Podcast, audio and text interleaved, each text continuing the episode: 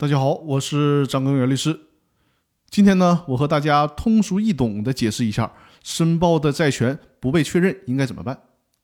清算组对于债权的审核，实际上呢是对债权申报进行初步的审查、核实、统计。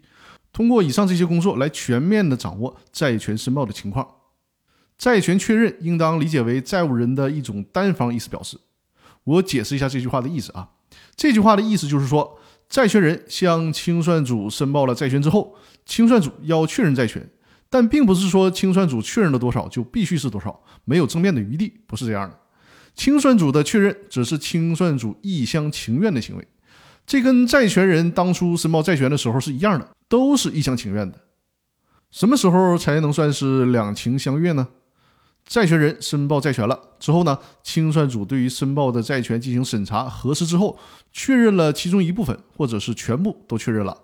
如果债权人对于清算组核定的这些债权没有什么意见，没有任何的异议，比如说债权人当初申报的是一百万的债权，但是呢，清算组只确认了其中的八十万，即便是这样，债权人也没有什么意见，对于被减去的二十万没有任何意见。在这种情况下，相当于债权人、债务人对债权的性质、数额达成了合意，这才是两情相悦。这个时候，清算组核定的这笔债权才能算是真正的确定下来了。如果债权人对于清算组核定的债权有异议，比如前面提到的，本来呢人家申请的债权是一百万，但是清算组呢只给确认了八十万，债权人向清算组提出了抗议，要求清算组重新给算算，再检验一下是不是哪儿算错了。但是呢，清算组就是不重新核定，或者是虽然重新核定了，但是呢，只多核定出来了五万块钱，也就是只确认了八十五万的债权。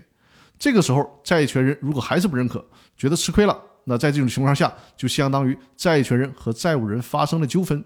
那么，债权人可以根据《公司法司法解释二》第十二条的规定，以公司为被告，向人民法院提起债权确认的诉讼。